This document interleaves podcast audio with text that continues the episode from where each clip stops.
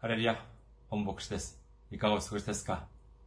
私は現在、日本群馬県にあります、伊香保中央教会と世界宣教群馬教会に仕えております。教会のホームページ申し上げます。教会のホームページは、日本語版は japan.ikahochurch.com japan.ikahochurch.com です。こちらの方に来られますと、教会に関するご案内、そして日曜礼拝の時のメッセージをお聞きになることができます。なお、日曜礼拝の時のメッセージは、動画サイト、YouTube を通して視聴されることもできますし、または、ポッドキャストを通して、音声としてお聞きになることもできます。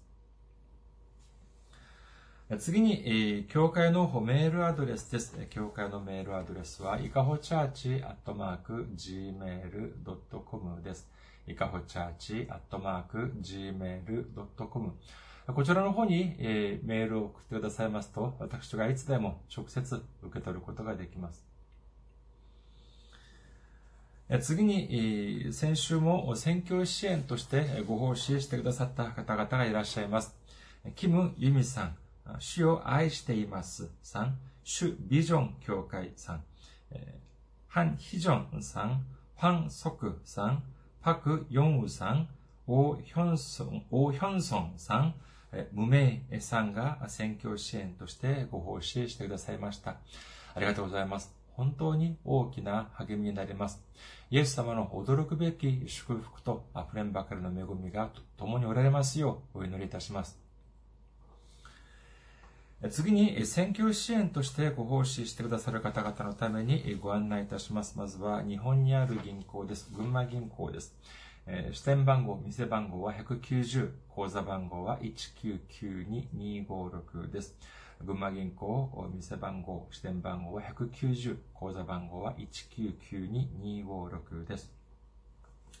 次に、ゆうちょについてご案内いたします。ゆうちょの口座は、記号は10450、番号は356-44801、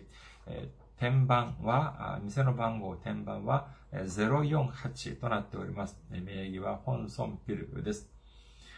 そして、そして次に、韓国にいらっしゃる方々のためにご案内いたします。これは韓国にある銀行です。KB 国民銀行です。口座番号は079-21-0736-251。KB 国民銀行079-21-0736-251です。私どもの教会はまだ財政的に自立した状態ではありません。皆様のお祈りと宣教支援によって支えられております。皆様のたくさんのお祈り、ご関心、ご参加、ご奉仕、お待ちしております。それでは今日の御言葉を見ています。今日の御言葉はローマ人の手紙8章3節から4節までの御言葉です。ローマ人の手紙8章3節から4節お読みいたします。肉によって弱くなったため、立法にできなくなったことを神はしてくださいました。神はご自分の御子を罪深い肉と同じような形で罪の清めのために使わし、肉において罪を処罰されたのです。それは肉に従わず、御霊に、御霊に従って歩む私たちのうちに立法の要求が満たされるためなのです。アメン。ハレルヤ。主を愛する方は、アメンと告白しましょう。アメン。今日は皆様と一緒に、ローマ人の手紙公開第58番目の時間といたしまして、愛によって成し遂げられた主というテーマで恵みを分かち合いたいと思います。まあ、最近は、まあ、秋になりましてですね、えー、様々なところから、まあ、その、もみじ狩りのお話を聞きます。今年はもう私たちは、私はまだ、あの、もみじ狩りには行けませんでしたけれども、特にまあ、自然あふれる、ここの群馬県はですね、少し、もうそれほど遠出をしなくても、少し行けば、本当に、たくさんの美しいもみじを見ることができます。まあ、でもまあ、その、まあ、華やかさで言えば、まあ、秋よりは、まあ、春を、まあ、春だというふうに言うことができます。まあ、韓国もそうでありますけれども、特に日本は国の花が桜だからでしょうか。本当にですね、もう桜の花がたくさん、至るところに桜の木があるように見受けられます。毎年春になるとですね、もう市内で、市内でももう自然、山とかに行かなくても、市内でももう本当に至るところで、華麗なる、本当に華やかな桜の花をたくさん見ることができます。そのような季節はですね、本当にもう、どこを、どこの風景を切り取ってもですね、少しあの、まあ、あの、大げさに言うと、もう目をつぶって写真を撮ってもですね、本当に素晴らしい風景の桜の花があるところで、そのような写真を撮ると、本当に素晴らしい風景写真が撮れるような気がいたします。このローマ人の手紙を見ますとですね、まるでそのような風景が思い浮かびます。どういうことかというと、ローマ人の手紙のどこを、どこの一部を切り取ってみても、まるで春の美しい花たちがたくさん満開したところで写真を撮るように、もうどこを切り取っても美しい写真のようにですね、このローマ人の手紙もですね、どこを切り取っても本当に福音の中の福音を確認することができるからなのであります。今日の御言葉を見てください。これもですね、本当に福音の中の福音、えー、というふうに、本当に主の御言葉に溢れる、えこのような聖句だというふうに見受けられます。いわゆる、まあ、法治国家ということですね、これは、法、その法治国家によって法律というのは、この法律を守りさえすれば、自由と平等社会、平和な社会を成し遂げることができるというふうに信じるから、このような法律というのがあるわけであります。ですから、まあ、この立法府である国会ではたくさんの法律を作って、そして行政府では、この、その法律に従って政策を進め、そして、これに問題が発生するのであれば、司法によって判断される。このような構造となっているわけであります。立法もやはり同じであります。神様は私たちに立法をくださいました。その理由は、この立法を通して本当の神様がこの世に、この世に成り立つためであるというふうに言えます。そして、この立法を通して神様が成し遂げようとされようとする、そのような国がどのような国なのかということを私たちは知ることができるのであります。しかし、私たちが本当にとても弱くて、肉によってとても弱いために、えー、とても本当に足りないから、立法を完全に成し遂げることができません。立法を守ることができないのであります。この世の中でも、この法律を守らないと犯罪者になるように、この立法を完璧に守らない私たちは、立法において罪人となってしまったのであります。天国に行くためには立法を完全に守って、つまり、立法が要求する、この条件をみな、ま、満たす、満たす必要があるのですが、そして満たして、神様から義なる、義な義なるというような、その認められるというふうな必要、そういう必要があるにもかかわらず、一級種一等足から、もう本当に罪から始まって罪に終わる。それしかできない私たちの力では、神様の御国に入る、そのような門を通過することができないのであります。ですから神様はどのようにされたのかというと、これを解決するために神様は一人子であるイエス様を送ってくださったのであります。2000年前の、2000年前にこの地に来られたイエス様は、行かれるところまだ天の福音が述べ伝えられました。すると、イエス様をの御言葉を聞いたたくさんの人々はどのように思ったでありましょうかまた、の福音書7章28節から29節イエスがこれらの言葉を語り終えられると、群衆はその教えに驚いた。イエスが彼らの立法学者たちのようにではなく、権威あるものとして教えられたからである。それまではですね、立法学者たちやパリサイ人が伝える、そのメッセージの中では、その望みを見出すことができませんでした。救いを味わうことができなかったのであります。あれをしてはいけない、これをしてはいけない。あれをすると罰を受ける、これをすると罰を受ける。っていうふうに言ってですね、民主、群衆たちに、民たちに重い荷を背負わせたのであります。この群衆たちはですね、民たちは彼らの言っている言葉を聞くと望みを見出すことはできません。心は重くなり、心はもう本当に暗くなり、憂鬱に感じてしまうのであります。しかし、イエス様の御言葉はどうだったのでありましょうかイエス様の御言葉がその人たちの心の中に入ると、喜びで溢れます。そして神様の御国に対する望みによって、その希望で満ち溢れるのであります。ああ、神様は本当に私たちを愛してくださっているんだ。神様は本当に私たちをの、私たちを罪の中から救おうとされているんだ。本当に神様は本気なんだ。というような、その喜びと望みで、望みによって満ち溢れることになったのであります。ですから人々はどうしたのかというと、もうそれ以上人々はパリサイ人や立法学者たちの言葉に耳を傾けません。イエス様の御言葉を聞いたら、何が本物で何が偽物かっていうのが、もう確実にはっきり見分けることができたのであります。まあ、ことがこのようになってしま、しま、しまうのでありますから、その時どうしたのかというと、それまでは本物のふりをしていた祭司長やパレサイ人や立法学者たちの権威が揺らいでしまうのであります。ですから彼らはどうしたのかというと、イエス様が立法を否定し、神様の教えを正しく述べ伝えていない。このように言いふらしていたのであります。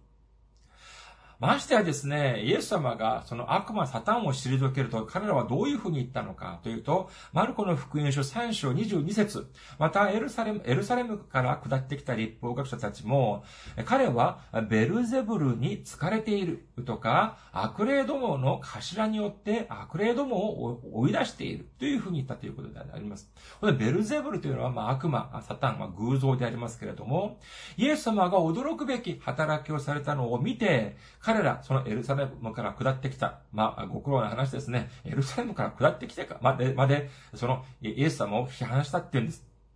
で、そのような立法学者たちは曰く何て言ったかというと、イエス様は悪魔サタンの力を使って悪魔サタンを追い出している。このように言ったのであります。それこそ奇弁も奇弁という風にしか言いようがありません。このようなあ姿を見るとですね、以前私の姿を見るような気がいたします。まあ、教会で起こったことはないんです、ではありませんけれども、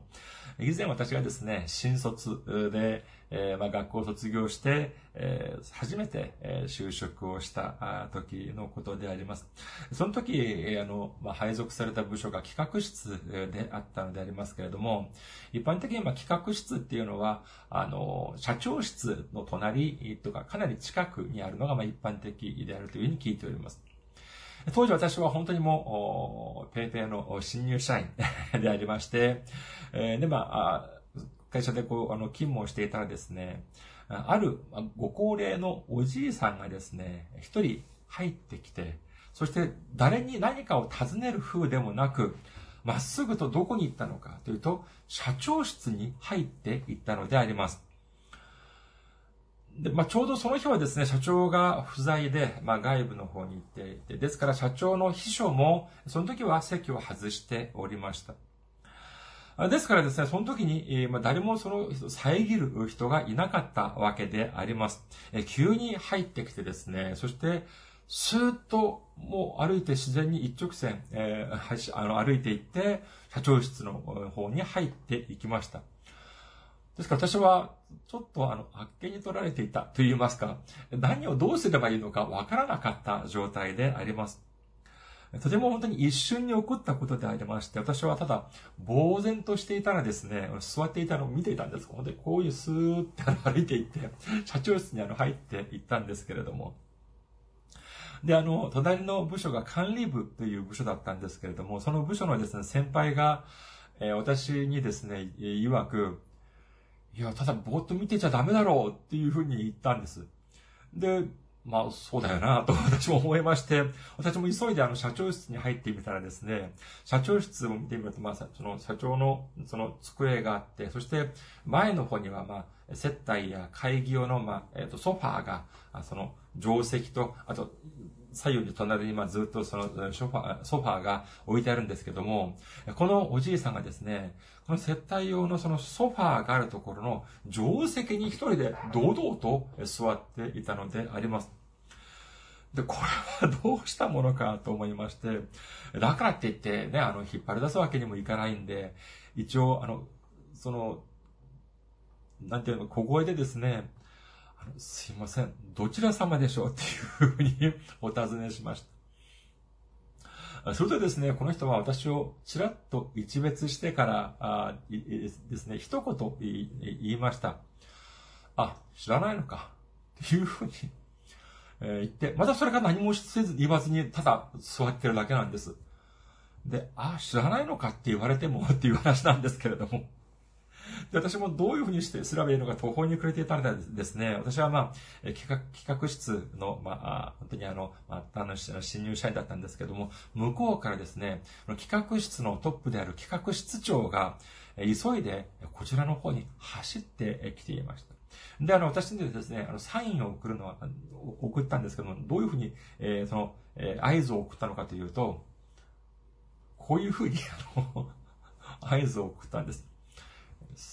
下がりなさいっていうような、まあ、そのような、まあ、意味でしょう。それで、あ自分がじゃあ解決するのかと思って私はまあ少し下がっていたらですね、この人がどういうふうにするのかと思って、この室長がどういうふうにするのかと思って見ていたらですね、この社長室の入り口で、この人をじゃあ引っ張り出すのかと思ったらですね、この人に対して90度で、えー、深々とお辞儀をしていたのであります。で、これは、じゃあ、その人誰だったのか、そのおじいさん誰だったのかというと、その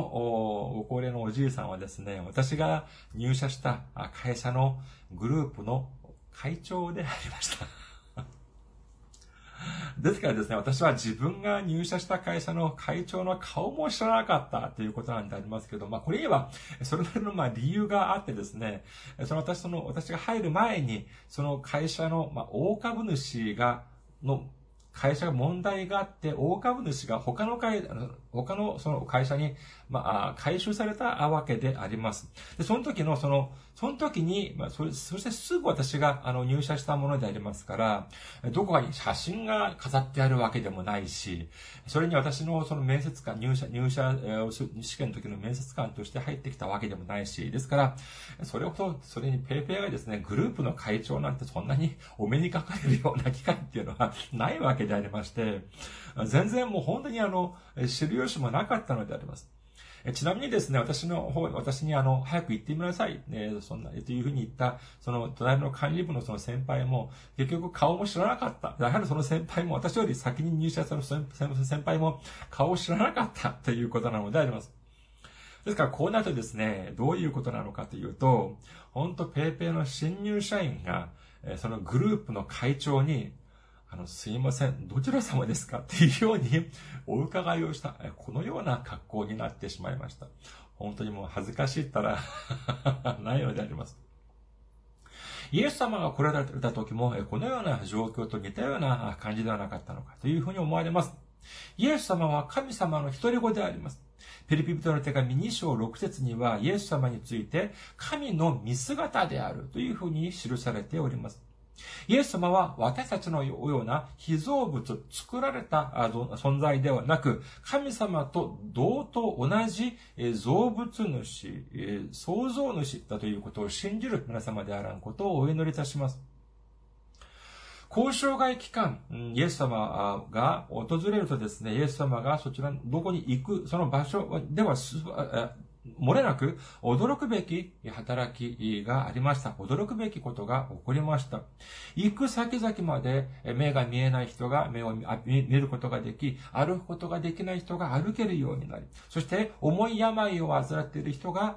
癒しを受け、そして聞くことができない人が聞くことができ、そして、えー、死んだ人が生き返る。このような驚くべき働きがありました。イエス、じゃあですね、じゃあイエス様がある土地を、ある地方を訪れると、ある地を訪れると、どう、だ、誰がまず初めに、えー、これを、に気づくのか、というとですね、これは霊的存在である悪魔サタンが最初に気づくのであります。マタイの福音書8章29節を見ています。マタイの福音書8章29節すると見よ、彼らが叫んだ。この彼らというのは悪魔サタンですけども、すると見よ、彼らが叫んだ。神の子よ、私たちと何の関係があるのですか？まだその時ではないのに、もう私たちを苦しめに来たのですか？ルカの福音書4章34節これも悪魔サタンのセリフです。ああ、ナザレの人イエスよ。私たちと何の関係があるのですか？私たちを滅ぼしに来たのですか？私はあなたがどなたの、どなたなのか知っています。神の聖者です。っていうふうに悪魔サタンが言っているのであります。もう悪魔サタンたちはですね、イエス様が近づくだけで、もうイエス様だだということを知って、ブルブル震えているのであります。しかし、じゃあ誰が全く知らなかったのかというと、自分では賢いふりをしている人間たちが、いざ神様の一人子であるイエス様を見分けることができなかった。お見受けすることができなかったということになります。それだけではなく、東大の知識人だとして自分たちを誇らしがっていた大祭司やパレスタインたちは、イエス様が神様の教えを正しく教えることはしない。こういうふうに間違った教えをする。このように主張しました。それで本当に立法を守らない。このように主張したのであります。しかし、するとイエス様はじゃあ何ておっしゃったのかというと、マタイの福音書5章17節私が立法や預言者を廃棄するために来たと思ってはなりません。廃棄するためではなく、成就するために来たのです。このようにおっしゃっております。そうです。イエス様は神様がくださった立法を廃棄するため、なくすために来られたのではなく、成就するため、つまり完全に守るために、完全に守るため、完全に成し遂げるために来られたということなのであります。それでは、どういうふうにしてそれを成し遂げるのかというと、その方法がまさしく今日の本文だというふうに言えます。今日の本文の御言葉、もう一度見てみましょうか。ローマ人の手紙8章3節から4節です。肉によって弱くなったため、立法にできなくなったことを神はしてくださいました。神はご自分の御子を罪深い肉と同じような形で罪の清めのために使わし、肉において罪を処罰されたのです。それは肉に従わず、御霊に従って歩む私たちのうちに立法の要求が満たされるためなのです。例えばですよ、例えばですよ、ある国、王様がいたとしましょう。でその王様はですね、えー、その王様が国を治めていましたけれども、その国には王様が直接お作りになった法律がありました。でもですね、このじゃあ、民たちはどうしたのかというと、この王が作ったその法律を守らないという罪を犯してしまったのであります。王はこの民たちの罪を解決してあげようと思い立ちました。え、それとじゃあ、どの、どう、じゃあ、そういうふうにするならば何が一番簡単なのか。法律をなくしてしまえばいいわけです。法律をなくせば、法律があるから罪人っていうふうに認められるわけで、法律がなくなったのであれば、もう罪人にはなりません。しかし、もし法律というのをなくすという、王が直接作った法律というのをなくすというのはどうなるのかというと、これは王自らあ作った法を自ら否定するということになってしまうのであります。それとじゃあどういう、じゃあどのような方法で解決したいと思ったのかというと、まず、えー、外国に住んでいる、えー、自分の息子に電話をかけました。元気？ってですね、えあなたあ、私の民が住む国に行ってくれないか。そういうふうに、父から、王である父から要請がありました。すると、その息子は、父が治める国に行きました。すると、父が、お父さんがもう一度言います。国際的に問題が発生すると厄介だから、あなたが住んでいた国の国籍を捨てて、罪、罪深き民たちが住む国の国籍を取得しなさい。え、このような命に従って息子は王である父の言葉通り、自分が住んでいた本当に素晴らしい国の国籍を捨てて、罪深き国の国籍、国に、罪深き国に帰化したのであります。すると、最後にですね、紙一枚をこのお父さん、王である父が見せてくださいます。でその紙、そしてここに、え版を押せ、サインをしなさいというふうに言っていたのであります。それは何かというふうに見てみるとですね、それは自分が許されざるべきその罪を犯したという自白書だったのであります。本当にこれは驚くべきことでありませんか？この息子は一人子は何の罪も犯したのではありません。罪、罪というのはその国の民たちが犯したのであります。なのに、王の父というのは、父である、王である父は、この息子にですね、その自白書にあなたがサインをしなさい。あなたが判をしなさい。このように言っているのであります。あなたがここにサインをすると、罪深き、あのたくさんの民は救われるというふうに言っています。そうですか。と言って、えこの息子はそこにサインをしました。すると、王である父が言います。これからじゃあ私は判決を下す。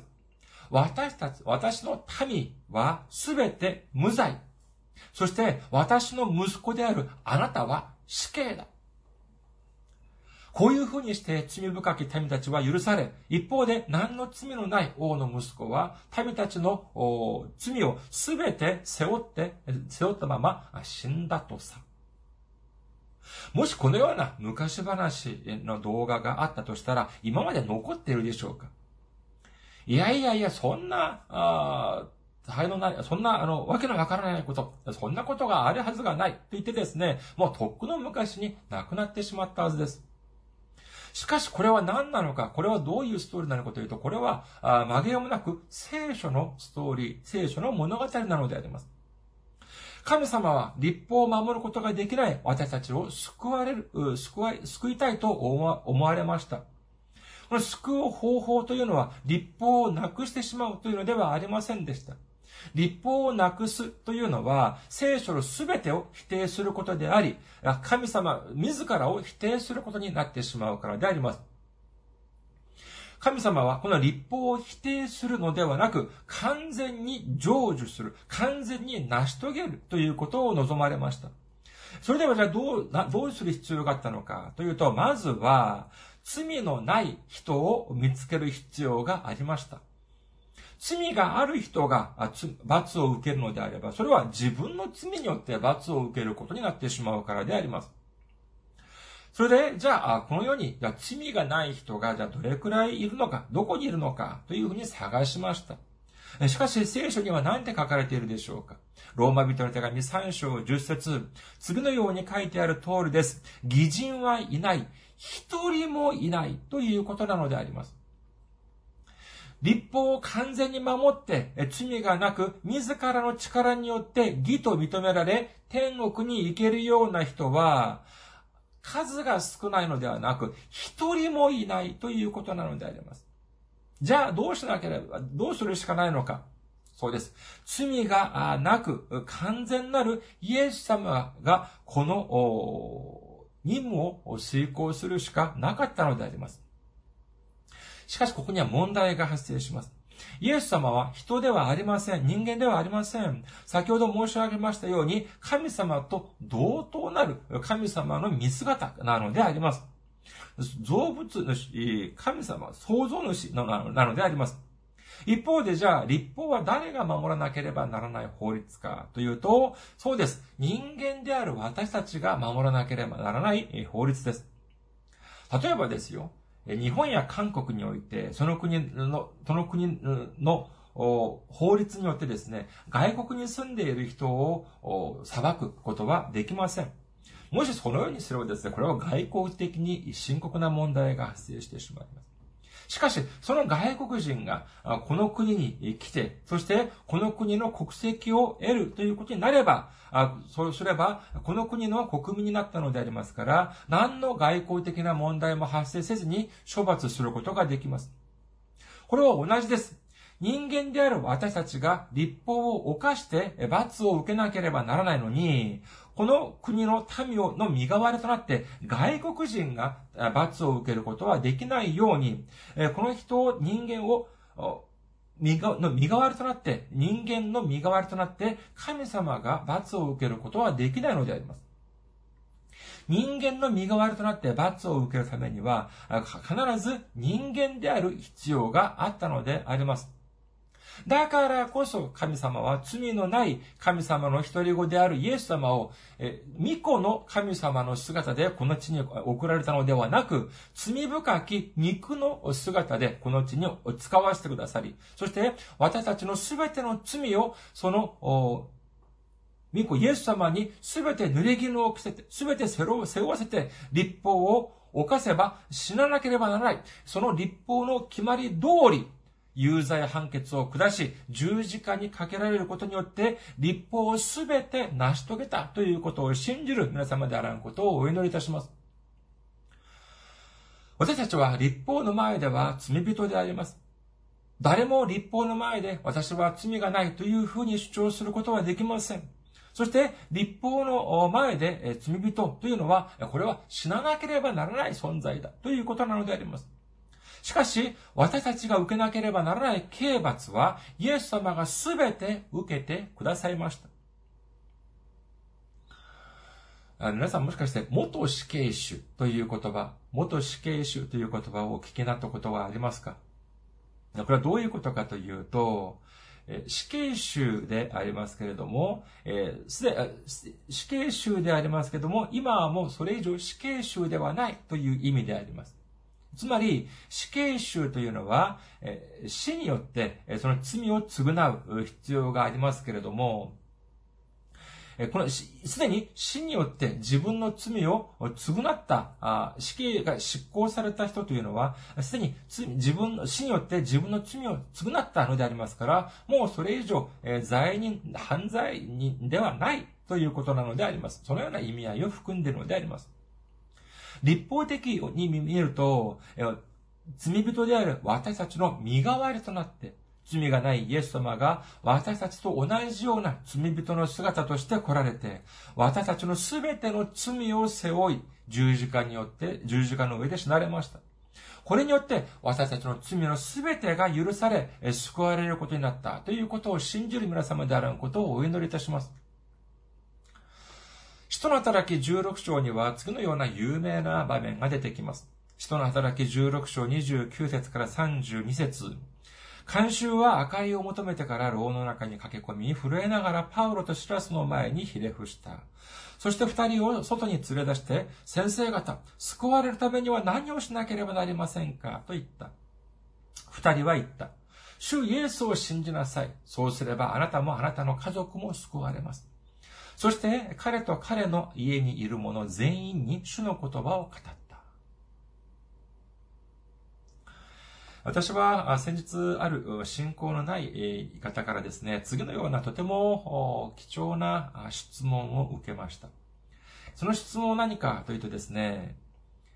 イエス様を信じるというのは何ですか？というような話を聞きました。質問を聞きました。この質問、皆さんが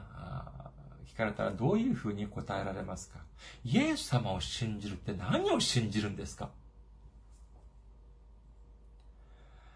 あるいはですね、たくさんの人々が、もしかしたら教会に長年、教会に長年通っている人だとしても、方たちだとしても、意外とこの質問に対して誤解をされている方が多いのではないか。だからこそ、正しい信仰として成長しないのではないか。ただ、だからこそ、溢れんばかりの祝福をもらうことができないのではないか、というふうに思われます。イエス様を信じると病が癒される。イエス様を信じると豊かになる。はい、それが間違いではありません。病には、病を患っているのが祝福だとか、貧乏なことが祝福だ。いや、それはありえません。イエス様は私たちの病を癒してくださいます。私たちを豊かにしてくださいます。信じる方はアメンと告白しましょう。しかし、イエス様を信じるというのが、単にそれだけを信じるということなのであれば、ここには大きな誤解が生ずる可能性があるのであります。じゃあ、私たちはなぜイエス様を信じると病が癒されるのでありましょうか？なぜイエス様を信じると問題が解決されるのでありましょうか？それは、まさしく私たちの、私たちの罪によって、私たちが受けるべき無知を、私たちが受けるべき苦難を、私たちが受けるべき苦しみを、そして私たちが受けるべき死を、イエス様が私たちの身代わりとなって、すべて受けてくださったからこそ、これによって私たちの罪が解決されたからなのであります。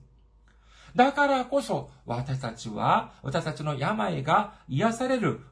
資格が与えられ、私たちの問題が解決する資格が与えられ、私たちが祝福を受ける資格が与えられ、そして、ひいては、私たちが神様、天の御国、神様の天の父なる御国に入る資格が与えられたということを信じる皆様であることをお祈りいたします。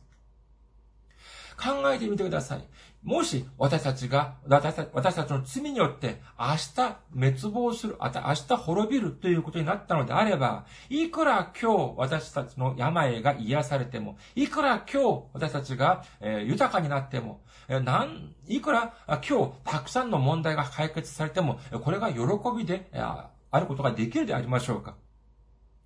これは喜びではありません。しかし、イエス様が私たちの身代わりとなって、私たちの全ての罪を解決してくださったからこそ、私たちは主がくださる愛と祝福に喜び、感謝を捧げ、栄光をさせることができるということを信じる皆様であることをお祈りいたします。十字架を通して、神様は、愛、愛、愛を思って、えー、主は、これも全てを成し遂げてくださった主に感謝を捧げ、そしてイエス様の血潮によって許された罪人として、主に従順しに従って、主と共に歩み、ついには喜びによって、主の腕に、主の主と共に、主の中に入ることができる、主の御国に入ることができる皆様であることをお祈りいたします。ありがとうございます。また来週お会いしましょう。